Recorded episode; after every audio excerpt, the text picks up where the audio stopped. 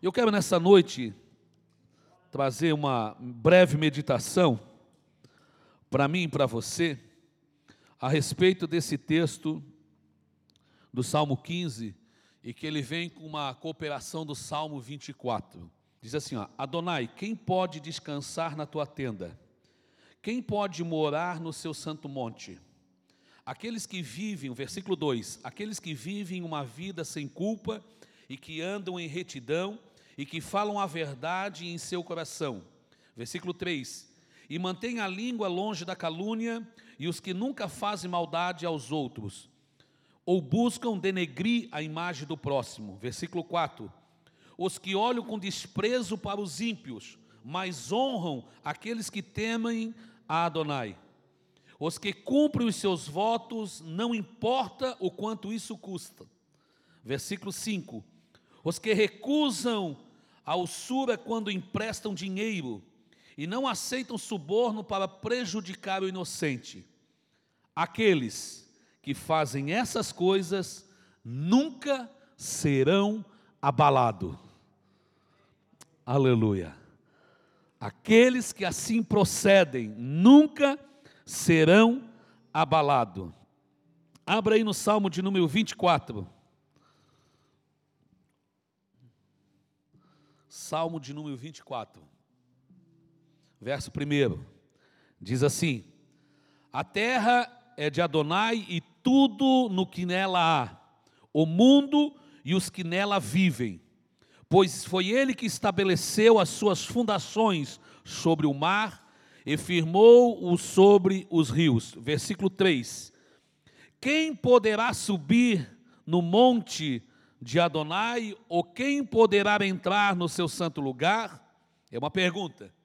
E as respostas: aqueles com a mão limpa e coração puro, que não tornam vão os próprios os propósitos da sua vida, nem juram votos apenas para engano eles receberão a bênção de Adonai e a justiça de Deus que os salva.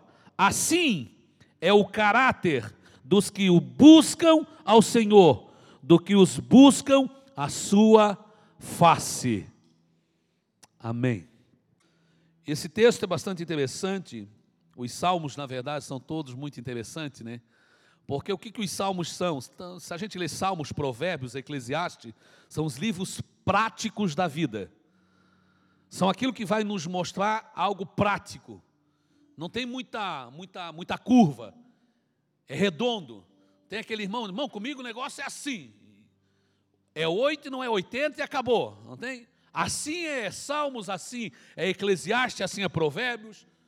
E aí a Bíblia, você lê lá a, a é, provérbios e provérbios vai dizer assim, ó, pastor, eu estou meio cansado, não gosto muito de trabalhar, vai ter com a formiga, seu preguiçoso, seu malandro.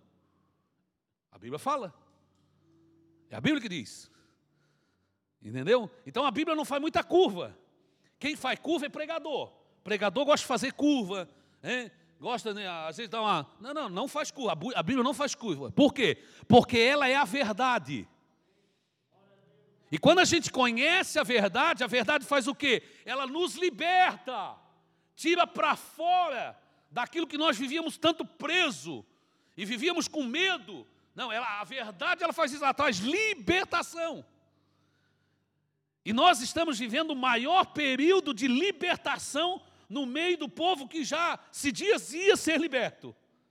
O povo que dizia ser liberto, nós estamos vivendo o maior período de libertação porque nós vivíamos escravos ainda, e nós estamos sendo libertos. Escravos de tantos ideais, de tantos jargões gospel, jargões evangélicos.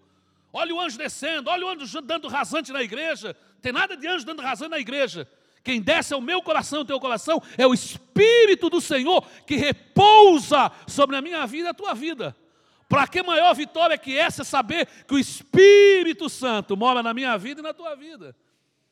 Então são verdades que o povo está sendo liberto. E isso vai nos levar ao céu. Um dia eu vi um pregador, mandar um, um, um irmão, chegou para mim e disse assim, pastor, eu, o dia que eu chegar no céu, eu quero conhecer o anjo, o anjo do rasante. Que anjo do rasante? Aquele que, que descia ali em Camboriú, naquela festa ali, e diz que andava no meio do povo e, e rasante, e rasante. Simão, não tem anjo do rasante, não, irmão. Não, pastor, tem, porque a gente se arrepia quando passa perto. Quem se arrepia? Isso é psicológico, é mente, é oratória, é modo de falar. O povo se arrepia todo. Não, não. É a palavra que vai transformar. Por isso que eu fiz questão de ler o 24, o Salmo 24, porque o Salmo 24 ele vai dizer quem é que vai, quem é que vai entrar nesse santo monte, quem é que vai herdar essas coisas, que ele vai dizer: "Assim é o caráter daqueles que o buscam". E quando fala de caráter, fala da minha vida, da minha integridade. E é dessa forma que eu e você temos que proceder. Então, os Salmos e Provérbios, Eclesiastes, são vida prática, é colocar a vida prática. Você vai ler Eclesiastes, a Bíblia vai dizer assim: olha, porque o marido, você casou, você é provedor agora da casa, e ponto final. É? E as irmãs, tem bastante irmãs aí, né? As irmãs trabalham porque querem, porque gostam, né? Mas elas não são obrigadas, porque o provedor da casa é o sacerdote. Ô oh, pastor, mas aí eu não vou conseguir, nós não vamos conseguir comprar nada. Claro, aí vem o sábio Salomão, né? ele vai escrever e dizer assim: só que se os dois trabalhar, terão mais recurso. Então, irmã, vale a pena trabalhar e ajudar o esposo. Está vendo como é vida prática? A Bíblia é vida prática, ela nos ensina. É praticidade. E a nossa vitória, a minha vitória e a tua, meu irmão, é em cima daquilo que a vida, que a Bíblia vai nos ensinar de praticidade e colocar em prática no dia a dia. Porque se eu ouvir e não colocar em prática, eu vivo uma vida derrotada. Eu acho que estou ganhando, mas nunca estou ganhando, estou sempre perdendo. E eu quero nessa noite comentar a respeito desse salmo. Esse salmo, meu irmão, ele é comentado, né? o comentário dele é muito legal. Ele é um salmo muito comentado na Bíblia, né? ele é bastante comentado é, é, é, é em, em texto, em outros textos, até no, no Novo Testamento. E por que, que ele fala, ele, ele vai tratar comigo e com você? Porque ele vai falar de algumas qualificações morais, qualificações de ética sobre a minha vida e a tua vida, e essa ética que vai admitir eu ser um cristão ou eu não ser um cristão. Algo que eu vou ser ou não vou ser. Não existe meio crente. Não existe meio cristão. Meio crente existe. Meio cristão não. Aquele meio crente por aí, esse tem. Agora, o meio cristão não existe. Porque o meio cristão, ou eu sou parecido com Cristo, ou eu não sou parecido com Cristo. Porque cristão é ser parecido com o Senhor, com Cristo. Agora, não, não, não existe assim, ah, eu sou meio metade parecido com Cristo e outra metade não. E aí só tem duas coisas: ou eu sou parecido com Cristo, ou eu sou parecido com o pai desse mundo aí, que é o maligno. E aí com quem que eu estou parecido? Então, esse salmo ele vai tratar essas qualificações morais e éticas que vão admitir, conforme como é que está a minha vida de cristão, na presença de Deus, diante de Deus. Antes de Deus nos dar uma grande vitória que eu e você precisamos, Ele precisa primeiro saber se eu e você estamos qualificados a receber aquilo que Ele tem para a minha vida e para a sua vida. Ele vai nos qualificar primeiro para isso. Por isso que um atleta, antes de correr, antes de ir para uma competição, ele vai treinar muito para se qualificar. A ponto de quando ele ir, ele ir para não perder, porque ele quer ganhar. Agora, qual de nós estamos correndo essa carreira, que Hebreus vai dizer, que nos foi proposta, a fim de correr para perder? Ah, pastor, eu não estou correndo para isso não. Então nós vamos ver nessa noite. Como é que está a minha corrida e a sua corrida. Então esse salmo ele vai trazer isso. E, e, esse salmo também é interessante porque tem muitos escritores que vão sugerir que ele foi escrito quando Davi é, foi levar a arca de aliança é, para o monte, de, o monte Sião em Jerusalém. Isso está lá em 2 Samuel capítulo 6, quando ele vai levar a arca da aliança para cima do monte Sião, e alguns sugerem que esse salmo foi escrito nesse período, nesse tempo, é, não há uma afirmação certa, por isso que ele tem uma certa semelhança com o Salmo 24, porque o Salmo 24 sim foi escrito quando ele levou, quando ele estava lá em cima, levando essa arca para lá. Ele tem uma semelhança muito parecida também, esse salmo, com o Salmo 1, o Salmo de número 1. É, e o Salmo 1 é, é, é, é, bom, Abra sua Bíblia aí, e eu gosto demais do Salmo 1, porque o Salmo 1 ele vai trazer algumas qualificações para a minha vida e para a tua vida. Pastor, como é que eu vou ser abençoado? Bem, a primeira bênção vem de que forma? Serão abençoados os que rejeitam os conselhos dos ímpios. Felizes são. Eu não vou, eu não vou aceitar o conselho do ímpio. Opa, então eu vou ser abençoado. O primeiro ponto. Então eu sou abençoado porque eu não ouço o conselho dos ímpios. E aí não, não basta só não ouvir, mas eu não vou ficar, eu não vou permanecer no caminho dos pecadores, na roda dos escarnecedores, dos zombadores. Eu não vou ficar ali. Eu não quero estar junto, eu não quero me estar. É, é Daniel, eu não quero me contaminar com isso ali. Veja que a prerrogativa está lá no início do texto. Abençoados serão. Serão quem? Os que rejeitam esse conselho, que não vão andar desse jeito junto com esses pecadores que mais? Não vão se assentar na roda desses escarnecedores, que vão se escarnecer, porém, aí vem a alegria. Porém, a sua alegria está onde? No Senhor, na palavra. E nessa palavra, ela medita quando? De dia e de noite. E aí aqui há dois aspectos: dia e noite. Quando se fala, irmãos, eu estou passando horas amargas, escureceu a minha vida. Se fala de trevas, noite. E eu tenho que aprender a meditar na palavra de dia e de noite, horas boas, horas onde nós estamos passando momentos bons, momentos agradáveis. Mas eu tenho que saber também, saber meditar na palavra, nas horas difíceis que vão vir em momentos de pandemia que vão vir, eu tenho que saber meditar na palavra. Porque se eu não souber, eu não vou ser abençoado. Volta lá para o início. O texto tem uma ligação. Isso é exegese. Você saca para fora. Se eu não fizer assim, eu não vou ser abençoado. Por quê? Porque daí eu vou querer a benção só do dia, mas da noite eu não quero. Eu quero que o Senhor faça só chover na minha horta. Eu quero que o Senhor só está virado para mim. E aí nós não somos a, a bolacha premiada do pacote. Nós temos que aprender isso. Mas se eu agir da forma que a Bíblia está me ensinando, como é que eu vou ser? Ah, meu irmão, aí vem o versículo 3. Você vai ser como uma árvore, plantada junto aonde? A correntes de ribeiro. Opa, não é água parada, porque água parada apodrece. Água parada estraga. Mas você vai ser plantada como uma árvore junto a correntes de água do ribeiro. Sempre vai renovar, sempre água limpa. Sempre está te limpando. Tem água à vontade, tem água em abundância. Entende isso? Não vai ser uma água parada que vai te estragar. E aí você vai ser essa planta. Então, se eu sou essa planta, o que vai acontecer? Algumas coisas acontecem. Aí vem o tempo de Deus vai frutificar no tempo certo. Não precisa ser, meu irmão, não seja banana. Pastor, não entendi. Então vou te explicar. Eu gosto de usar umas coisas bem lúdicas. Você já passou em bananal? Onde é que tem pé de banana? O que, que eles colocam lá? Enche de saco. Para quê? Forçar o amadurecimento. Não, não. Com o Senhor não é assim. Ele não vai pegar você e colocar dentro de um saco ali para forçar o amadurecimento, não. É no tempo certo, é natural. Ah, mas eu queria, eu queria. Não, você só queria, mas é no tempo certo e acabou. É no tempo de Deus e ponto final. Não adianta querer apressar, a, a fazer amadurecer o fruto fora do tempo. É no tempo certo. Se tiver amadurecendo fora do tempo, você não é essa árvore. E aí, deixa eu te falar aqui nessa noite. Não era a área que eu queria entrar, mas já que entrei aqui, deixa eu te falar agora. Está assim de gente produzindo fruto. Tá ou não tá? Tá. Está cheio de gente produzindo fruto. E acha que é Deus que está frutificando. Não é. O diabo envelopou eles de tal forma que eles estão envelopados.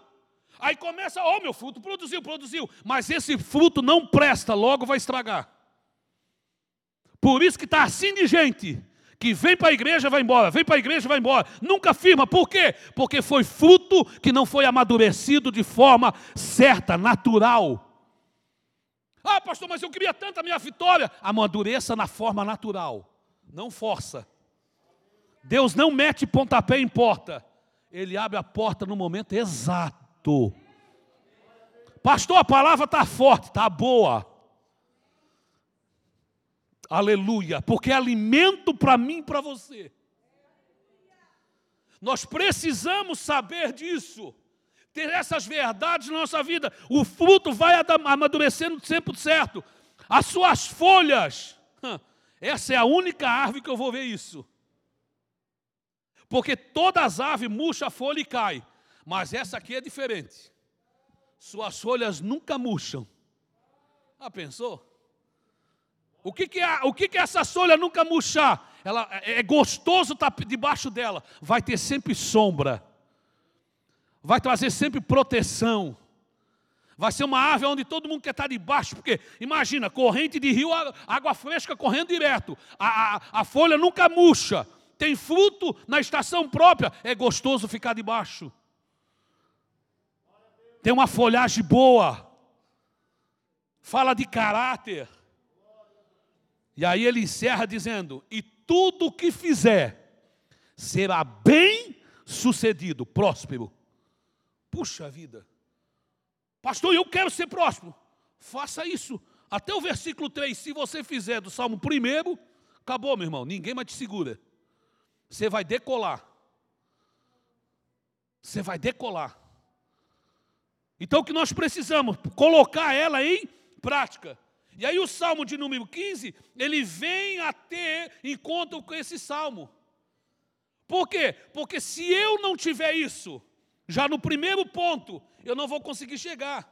Porque o Salmo 15, nós vamos ver o salmista buscando a presença de Deus, no versículo 1. E no versículo 2 a 5, nós vamos ver ele vivendo com a vontade de Deus. Primeiro ele busca qual é a vontade de Deus. Depois Deus já fala para ele, e aí ele vai ter que viver essa vontade de Deus. Se você nunca viver a vontade de Deus, você nunca vai ver as bênçãos de Deus sobre a sua vida. Eu só consigo desfrutar, irmão, das bênçãos de Deus se eu viver a vontade dEle. E a vontade dele não é a minha, não é a tua, não, é a vontade dele. Não é a vontade da instituição religiosa, não, é a vontade dele. Lembra que Paulo vai dizer que nós temos que o quê? Experimentar qual é a boa, perfeita e agradável vontade de Deus. O que é experimentar? É fazer isso aqui, ó. Degustar. Você coloca na boca, eu quero degustar. Meu irmão, quando nós aprendemos a degustar a palavra, quando nós aprendemos a degustar a boa, perfeita vontade de Deus, meu irmão, a nossa vida de cristão se muda. A nossa vida de cristão, ela se transforma, porque nós começamos a experimentar, a ter gosto daquilo que é bom do Senhor. Só que a gente não quer experimentar, por quê? Porque a gente não quer viver o que o salmista vai escrever a partir do Salmo de número, do, capítulo 15, versículo 2. E aí nós queremos só ter o versículo primeiro, nós só queremos buscar a presença dele. E o versículo primeiro diz: o Senhor, Deus, Adonai, quem pode, é uma pergunta, descansar na tua tenda? Por que, que ele fala de tenda? Do tabernáculo, porque era o tabernáculo que desmontava, desmontava e montava-se, era a igreja móvel que se tinha, e o salmista agora ele tem lá, o tabernáculo está montado, e ele dá uma olhada, quem é que pode habitar, quem é que pode descansar? É uma pergunta: quem pode descansar nessa tua tenda? E quando eu vejo falar de descanso, eu vejo o que é um lugar de descanso? É apenas uma passagem. Pastor, vou tirar férias, vou profetizar aí, receba aí agora. Pastor, o ano que vem, em nome de Jesus, vou pegar minha esposa, vou tirar três dias de férias lá no Costão do Santinho. Hein, irmão Jaime? É de Deus. Pegar a Angelita lá e vou lá para o Costão do Santinho, férias quero descansar. Vou tirar três dias de descanso, de repouso. O que é um lugar de descanso? É um lugar passageiro. Você não mora no lugar de descanso. Você tem até vontade de morar ali, mas é só descanso. Ah, se eu pudesse morar aqui nesse hotel para sempre. A camareira arruma a cama, a esposa não precisa arrumar nada, o café de manhã está pronto. Puxa, que coisa boa! É um lugar de descanso. E quando a gente é bem atendido, quando a gente é bem cuidado, Marcelo, nesse lugar de descanso, a gente tem vontade de ficar ali para sempre. Não é assim? E aí por isso que Deus deixou a tenda chamada igreja como um lugar de descanso. Para quê? Para quando tu vem aqui, tu vem aflito. E às vezes tu diz, meu, que vontade de ir embora. Vontade, oh, deu vontade de ficar no culto hoje. Vontade não é ir para casa, vontade de ficar ali. Lugar de descanso. Mas é passageiro. Não é para sempre. A gente vem logo já tem que ir embora. A gente vem, mas logo já acaba. Às vezes você vem para o culto só dobrar o joelho e está com Jesus, obrigado, que bom estar aqui dentro. E hoje a gente está vivendo a pandemia, pessoas que estão perdendo esse gosto de experimentar isso. Estão se acostumando a ficar em casa. E eu, meu irmão, eu vou ser sincero para não vejo ninguém mandar mensagem para mim e dizer assim, pastor, vejo alguns irmãos mandando assim, pastor, vai ter culto hoje, pastor, vai ter culto hoje. Alguns irmãos fazem, mas é muito pouco. Ah, que vontade de estar na igreja.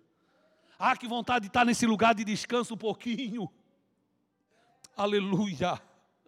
Lugar de descanso é um lugar de pouco tempo, é de pouco tempo. Lembram quantos já passaram aqui nesse lugar de descanso? Já não estão mais entre nós? Já passaram aqui e aí foram para onde? Opa! Aí vem o tópico B do versículo. Porque o versículo A diz assim: quem pode descansar nessa tenda? Quem pode? Quem pode? Eu posso, você pode? Você pode? Se você quiser, você pode. Você se, pode, pode descansar. A tenda está aberta para todos. Entra quem quer. Só que daí é o seguinte: entrar na tenda para descansar, todo mundo pode. Agora, vem a pergunta 2. Quem pode morar no teu santo monte? Opa, aí já muda. Porque quando eu estou num lugar de descanso, é passageiro. Agora eu vou para um lugar de moradia, é eterno. Tem muita gente que pode até descansar aqui dentro, mas se não viver o que vai vir daqui um pouco, não vai conseguir morar no Santo Monte, lugar eterno. E a maior vitória por cristão, escute o que eu vou dizer nessa noite, para mim e para você, é eu poder chegar no céu, irmã Vera, dizer: valeu a pena, irmã Vera, ter passado os momentos. Aleluia. A maior vitória do cristão, meu irmão, entenda isso. A maior vitória para a minha vida e para a sua vida, numa noite como essa, um culto de vitória, de noite vitoriosa, é chegar lá e dizer: Senhor, obrigado, porque obtive a maior vitória, consegui herdar a vida eterna, estou contigo para sempre. É nós poder se encontrar nesse lugar, nesse santo monte, e lá morar eternamente. E de lá não sair mais, é uma permanência, é uma morada de alguém. Quem é que habita lá? O Senhor. Por isso que daí o verso, o capítulo 24 vai dizer: "Do Senhor é a terra e toda a sua plenitude, tudo é dele." Agora você já pensou? Esse Deus tão grande, Ele dá oportunidade de a gente aqui nessa terra ter um lugar de descanso, porque a alma muitas vezes é fadigada, é cansada, é aflita. Tempestades vêm e batem no nosso barco. Tempestades vêm, machucam, ferem. As tempestades vêm, trazem arrasto, mas Ele nos dá um lugar de descanso. Nós vamos descansar nossa alma. Por isso, quando as pessoas entram aqui dentro, irmão, se desligue de tudo, descanse no Senhor aqui. Às vezes tu tem um lugar de descanso lá na tua casa, lá um cantinho que você vai orar, você vai falar com Deus. Aquilo gera um descanso na tua alma. Aleluia. E aquele que não sente prazer em estar nesse lugar de descanso com o Senhor, e não sente mais esse descansar do Senhor, ele está correndo o risco de não poder morar no seu santo monte um dia. Aleluia. Esse texto baseia-se num estrangeiro, uma pessoa estrangeira, que sai e chega em Jerusalém e faz uma pergunta lá em Jerusalém e diz: Olha, quem é que pode? E aí ele olha para Davi. Davi tem, Davi tem as suas tendas montadas, seu palácio. Quando ele está no palácio, ele está no palácio. Quando ele sai, ele monta suas tendas, tendas magníficas. E quem entrava na tenda dele era só sacerdote. O estrangeiro está passando por lá, está passando nessa terra, está passando aonde Davi está acampado. E aí esse estrangeiro pergunta: Olha, quem é que pode entrar aí, nessa tenda do rei aí? Quem é que pode? E aí, olha, olha o que, que, o, olha o, que, que o, o servente da tenda diz: olha, o rei é amigo. Esse rei aí, esse aí não é Saul, esse é Davi. Esse rei é gente boa. Ah, é? Por quê? Quem é que pode entrar? Todo mundo pode entrar. Ah, pode entrar? Pode. Puxa, que legal, eu quero entrar nessa tenda. Posso entrar nessa tenda? Pode. O rei é amigo. O rei aceita todos entrar na tenda. Ele abre a tenda para todos e diz: entra, eu sou amigo. Aí o, o, o, o passageiro entra naquela tenda, aquele que está passando, o estrangeiro entra naquela tenda. E aí na tenda ele olha em cima, ele vê um monte, Monte Sião. E lá em cima do Monte Sião, ele vê um tabernáculo montado. E ele perguntou aí: quem é que pode morar lá em cima? Porque aqui é a tenda do rei. É bonita a tenda do rei. Mas eu estou vendo algo lá em cima que é um tabernáculo. É muito mais bonito. O que é aquilo? Quem é que pode? Agora, aqui eu estou descansando. O rei está me dando água, estou tomando água, está me dando comida, está legal aqui. Agora, lá em cima, naquele monte, onde é que tem aquele tabernáculo lá? Quem é que pode morar lá? Aleluia.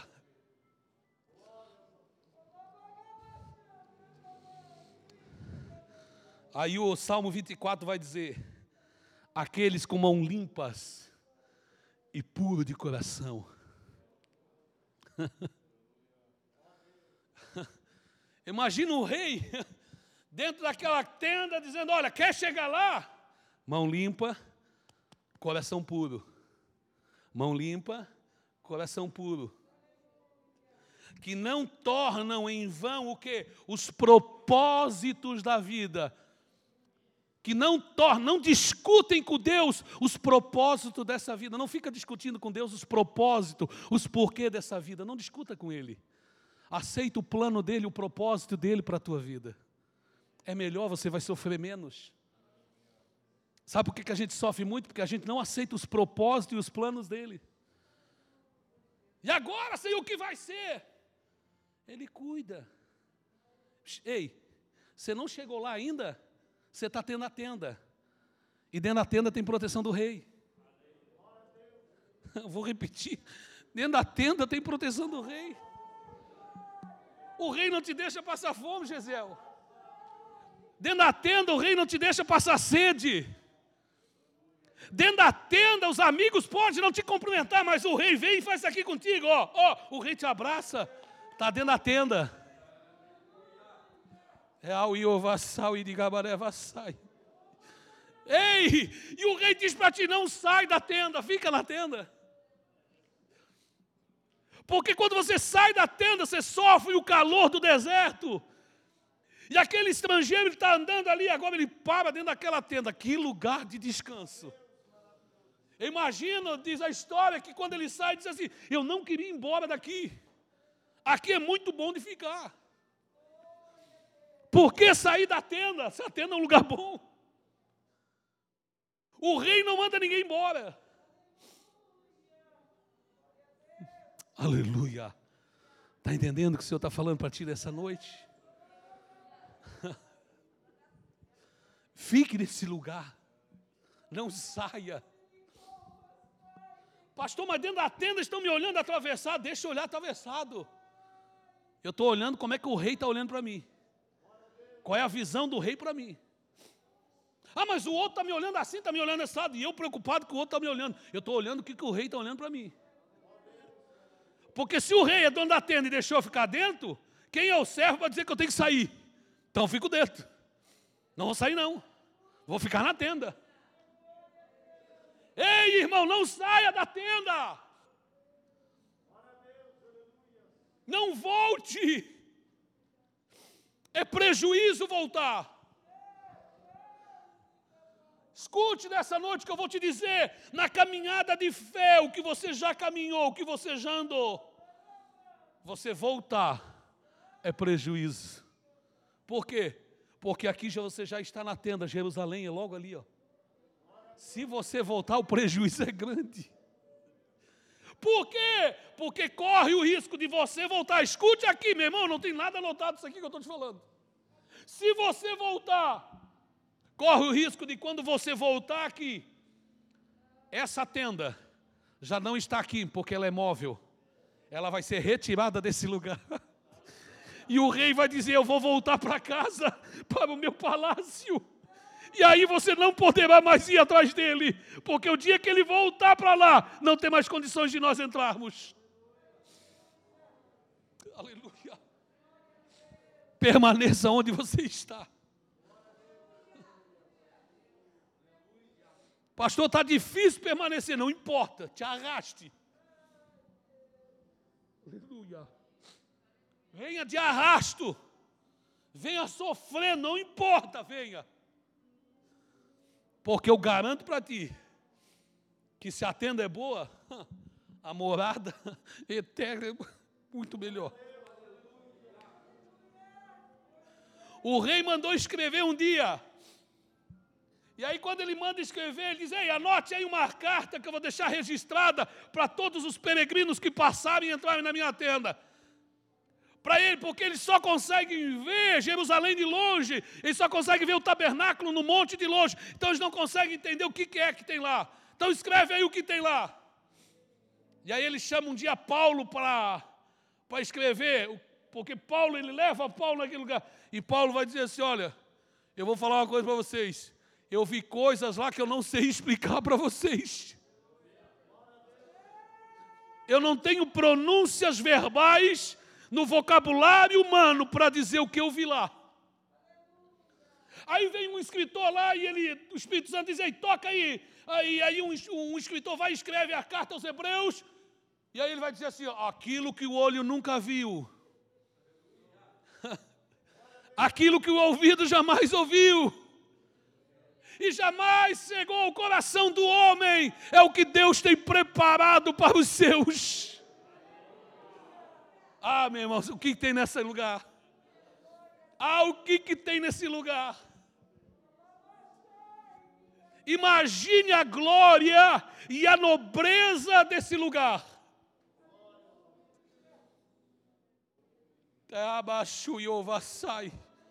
Escute o que eu vou falar para vocês. Eu tinha muita coisa para pregar a partir do versículo 2, meu irmão. Fiquei só num aqui. Escute o que eu vou dizer para vocês. Eu sei que você se preocupa com seus filhos. Eu sei que você se preocupa com, quem sabe, até com noras, genros, parentes. Escute aqui o que eu vou dizer, igreja, para vocês. Comece a se preocupar mais com você Nós estamos vivendo um período onde as pessoas estão se preocupando tanto com os outros, estão se esquecendo dela. Ei, se o rei disser assim hoje, vou tirar minha tenda daqui e vou levar ela para o Santo Monte. Você está pronto para ir? É uma viagem sem volta. Uh! É uma viagem sem volta. Quem foi não volta mais. É assim, já é uma viagem sem volta. Pare de se preocupar. Eu sei que você se preocupa porque é natural, é natural. Mas comece a se preocupar para com você. Comece a olhar a tua vida com Deus mais. Comece a se preparar mais você. Senhor, eu quero estar mais preparado. Eu quero te buscar mais. Eu quero estar mais junto de ti. Eu quero orar mais. Eu quero me consagrar mais. Por quê? Porque se Ele resolver fechar a tenda e levar, a passagem é só de ida, não é mais de volta.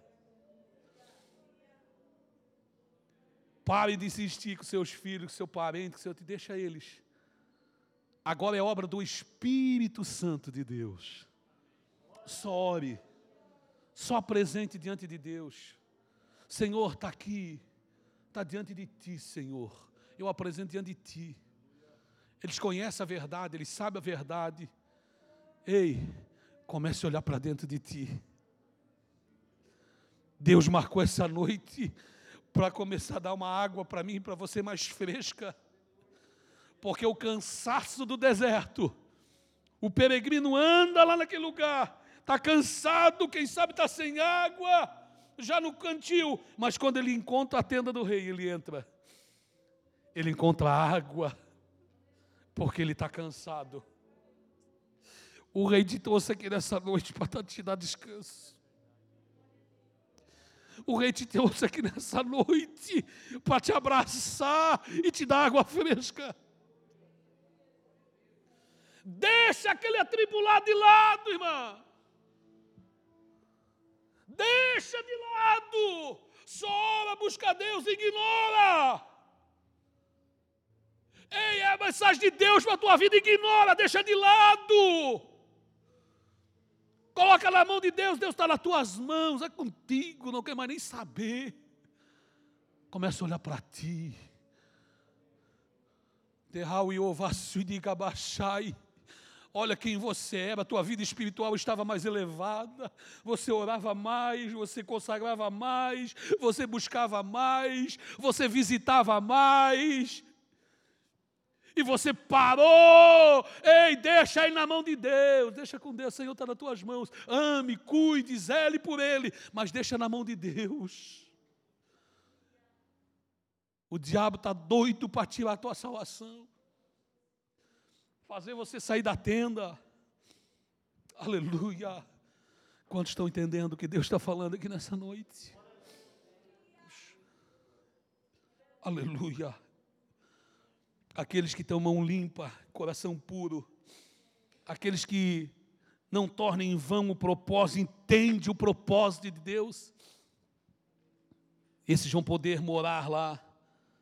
E aí o salmista ele vai continuar e Davi também sabia da existência daquela tenda dele, mas ele sabia de uma existência de um tabernáculo, da cidade santa do Senhor, ele entendia isso. E aí, quem morará nesse santo monte? E é interessante porque nesse monte, o Monte Sião, e aí é onde Jerusalém depois é estabelecida, a história vai dizer que muitos moradores eles tinham o privilégio de morar nesse monte, eles queriam morar nesse monte, porque eles entendiam que esse monte trazia segurança para eles. É um monte que trazia segurança para a vida deles, para a família deles. E, e, quando a gente lê Neemias, nós vamos ver que no, quase 90% da população tinha desejo de morar nesse monte, mas apenas 10% da população morava naquele monte. O privilégio era para poucos, não era para muitos. Por quê? Porque o monte tem o seu privilégio. Para morar em cima do monte tinha o seu privilégio. Porém, tinha as suas dificuldades. Tem o ônus, mas tem o bônus. Então, o bônus é legal, mas tem o ônus. Qual é o ônus? Tem que subir o monte. E subir o monte não é fácil. Tem que carregar, tinha que carregar mercadoria, não tinha elevador não, era mula. Então tinha que botar mercadoria na mula e levar para o monte. Agora imagina fazer uma casa no monte. Vamos levar tijolo para o monte. Vamos levar areia para o monte. Vamos levar telha para o monte. Tem que levar madeira para o monte. Sacrifício. Mas o monte é um lugar seguro. Aleluia. Sacrifique-se um pouco, porque o monte é um lugar seguro. O monte é um lugar seguro. Os que confiam no Senhor são como os montes de Sião, que não se abalam, mas permanece para sempre. Por que, que o texto vai dar, dar essa enfatizada, essa confiança no Senhor, ela traz uma igualdade ao Monte Sião? Eu estou doido para ir a Israel. Não sei como, mas estou doidinho. Escute. A Bíblia vai dizer que os que confiam, têm essa confiança no Senhor. Eles são parecidos, são igual a esse monte, Sião. Por quê? Israel é dividido em cordilheiras. existe a planície do mar, existem as cordilheiras centrais, existem as cordilheiras gerais. As gerais ficam do lado direito, quem olha no mapa, o lado direito. As centrais do lado esquerdo, que vão dar na banda do mar. Entre as gerais e as centrais existe o vale, Rio Jordão. Porém, as cordilheiras do lado esquerdo, que dá, no, que dá no mar, que vão dar no mar, que é onde vai dar, e aí vai ter o Monte Sião, são cordilheiras de basalto. Quem, quem estuda geografia, biologia, geologia, sabe que basalto é um material muito duro, é uma pedra, uma rocha vulcânica de alguns milhões de anos e ela é muito dura. Então é um lugar de rochedo muito duro. E aí o salmista vai dizer: olha, quem confia no Senhor é igual esse monte de Sião, porque vai bater água, vai bater vento, mas ele está firme, porque é uma rocha. E aí por isso que Jesus vai dizer que nós temos que edificar a casa sobre a rocha. Porque vai vir um vento, vai vir a chuva e nada vai abalar, porque está em Sião.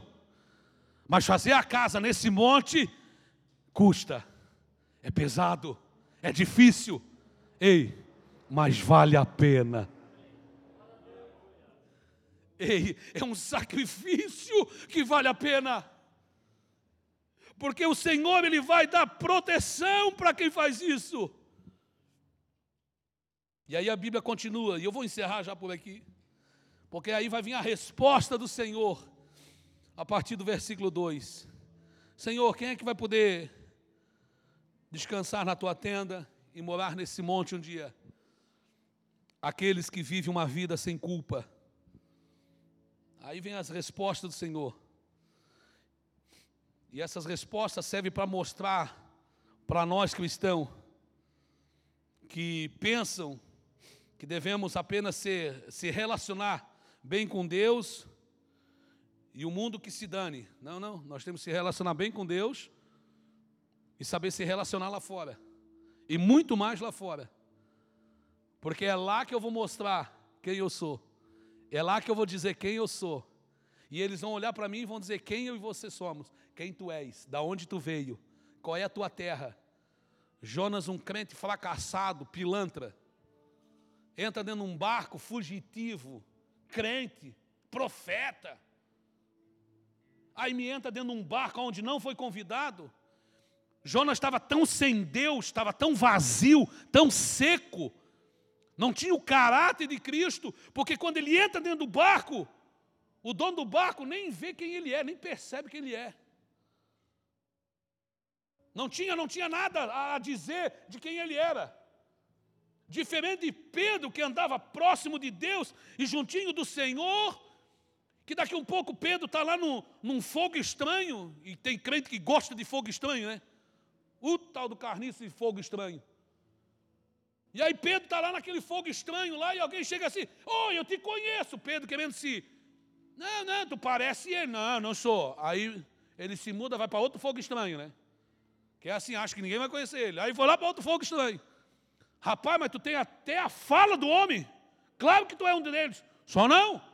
Estão doidos? E aí quando ele está na porta, Jesus sai e olha para ele. E o olhar de Jesus penetra o coração de Pedro. Ah, Pedro, fizesse uma bobagem. Fizesse uma bobagem, ficasse com medo de morrer. Aleluia. As pessoas sabem quem eu e você somos. Porque nós andamos com Ele e nós refletimos Ele. Nós temos que ser imagem, refletir a glória dele. A glória dele tem que passar por nós. A imagem de Cristo, nós temos que ser refletido e o mundo tem que olhar para nós e ver Cristo na minha vida e na tua vida. Pastor, eu não entendo. Um dia um prefeito lá de Tuporanga disse: Olha, e ele, eu fui conversar um dia na casa da, da irmã dele, e ele veio, e ele disse: Olha, eu não conheço, eu conheço aquele irmão lá. Ele tem tanto filho, tanto filho, tanto filho, mora numa barranca lá, e, e pobre, pobre, que nem rato miserável. E aí ele começou a chorar. Eu não entendo. Por que, que tu não entende? Por que, que ele é tão feliz? Porque ele tem Jesus. Porque ele tem Jesus. Só causa disso. Você não precisa ter muita coisa, tenha Jesus, já basta. Tenha só o Senhor, já basta. Mas com aquela filharada toda, aquilo é benção que Deus deu para ele. Encontrei ele outro dia no. Esse, esse, esse prefeito, no velório do, do irmão da irmã Edna, aqui no, no crematório. Falei com ele ali outro dia. E disse: aí, rapaz, se converteu? Está jogado num lado, outro está. A vida está passando. Ei, quem vai entrar? Aqueles que vivem sem culpa, que vivem em retidão. E essa é uma qualidade do verdadeiro cristão, do verdadeiro cidadão que vai morar no céu. Lembra Gênesis capítulo 17, versículo 1? O que, que Deus faz? Deus chama Abraão. Ei, Abraão, vem cá, Abraão. Cá, Abraão. Tu meu amigo, mas vou te dar um conselho, Abraão. Deus chega para Abraão e diz: anda na minha presença e ser perfeito. Como é que eu vou fazer para herdar? Andar na presença do Senhor. Como é que eu ando na presença do Senhor? Com retidão. Eu tenho que andar com retidão na presença do Senhor. O que é retidão? Uma linha reta. Eu não posso ser assim, assim, não. Eu tenho que andar com retidão. Senhor, me ajuda. Jó, integridade de Jó. Jó é íntegro, reto, justo e desvia-se do mal. Quem tem essa qualidade mora lá, e aí ele continua: que falam a verdade em seu coração. Falar a verdade. E aí eu pergunto para você o que você tem falado. Você fala a verdade? Tem falado a verdade no seu coração? Que fala a verdade em seu coração. Escute. Tem muita gente que fala a verdade de boca para fora, mas não fala de coração. E aí Jesus vai lá no poço, lá encontra uma prostituta, uma mulher adúltera. E aí Jesus vai conversar com ela, vai abrir um diálogo com ela. E ele disse: Ó, oh, estou com sede. É, Senhor, tem um poço aí, mas o poço é profundo demais. Se ela foi num poço, o que ela foi fazer num poço sem levar corda? Se ela sabia que o poço ia aprofundar, ela sempre ia ali? Só Deus para fazer essas coisas e fazer esse tipo de encontro.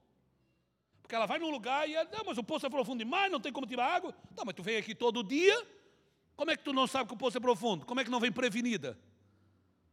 Mas é que o Senhor marcou a história dela para aquele dia, foi outra. É igual quem sabe você está aqui no meio, nem sabe que você veio. Mas foi o Senhor que te trouxe. Você até veio meio desprevenido, mas o Senhor fez assim contigo, ó, te pegou hoje. Sabe que, é, meu irmão, eu sei que Deus está fazendo isso aqui. E aí pegou ela desprevenida. Ah, mas não tem água e tal, e começou o dilema. Ei, querida, essa água aí não vale nada. A água que eu te der, essa aí sim. A água que eu te der, tu nunca mais vai ter sede. Imagina ficar olhando assim, mas que água é essa? Onde é que tu busca essa água aí? Não, a água que eu vou te dar, nunca mais terás sede. Só que para Jesus revelar quem ele era, ela precisava falar a verdade. Ei, meu mulher, quem tu és? E aí ela começa a abrir o coração para o Senhor. Ela disse, é. Ela só faltou dizer assim, ó. Eu tenho cinco maridos. E aí Jesus disse, é verdade. E ainda o que tu tem não é teu também. Está feia a situação para o teu lado. Jesus podia ter dito, é uma sem vergonha, tu te manda embora, tu é uma safada, está separando um monte de casamento, tu te manda embora, sua sem vergonha. Jesus podia ter feito isso. O que Jesus queria? Jesus queria transformar o caráter dela. Um pecador arrependido, meu irmão, começou a ganhar uma multidão. Ah, mulher, é verdade, é assim mesmo. Só que eu vou te dizer uma coisa, que falou a verdade. E aí ela começa a falar, Jesus fala da água. Quem beber dessa água nunca mais terá sede. E daqui um pouco ela fica em dúvida, ah, mas como é que nós vamos te adorar? Ah, eles dizem que tem que adorar no monte, outros dizem que tem que adorar aqui. Não, agora acabou. Agora o negócio é o seguinte: o Pai procura quem adora em espírito e em verdade. Esses são os adoradores que o Pai está buscando. Porque de fala, de palavra, está cheio de gente adorando.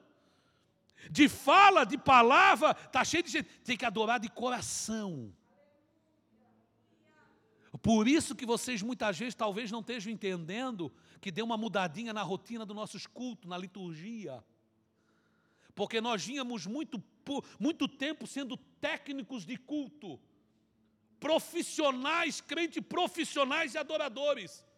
Eu já sei a forma que o culto é conduzido. Isso é um profissionalismo gospel. Não, o culto é produzido por Jesus e direcionado por Ele.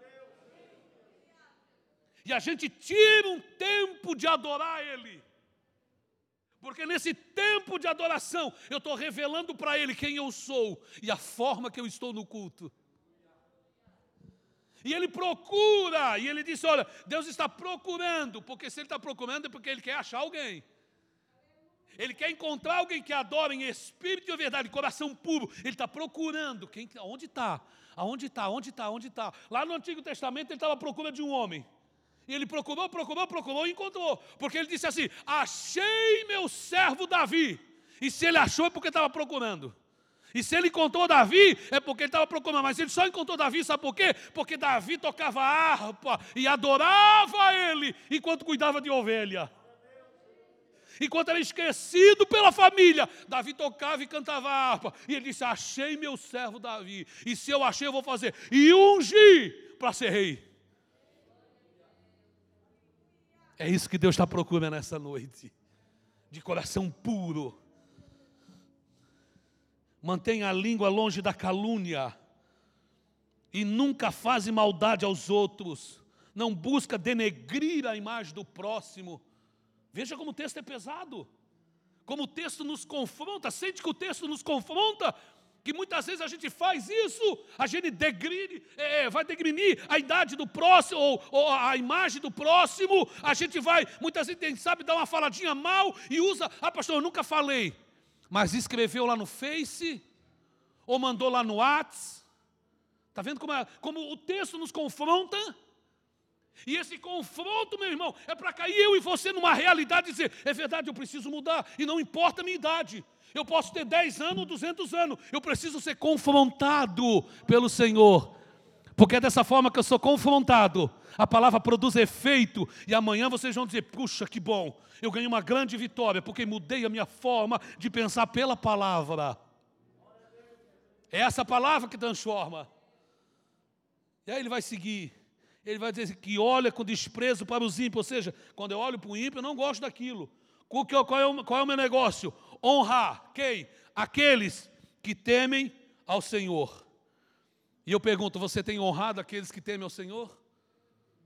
Você tem honrado seu esposo? Você tem honrado sua esposa? Seu filho tem honrado seu pai, sua mãe? Que é o primeiro mandamento com promessa. Eu sempre digo para os filhos: honra teu pai e tua mãe. Para quê? Para que te vá bem. Não vai, ser, não vai viver na miséria. Segundo, porque se tu honrar o pai e mãe, para que te vá bem, e prolongues os teus dias na terra, vai morrer, morrer velhinho. O que tem de uma geração morrendo nova, falta de honra. Não aprendeu o que é honrar. Eu vou dizer uma coisa para vocês nessa noite, e levem isso com o coração humilde, de simplicidade e de amor que vocês têm.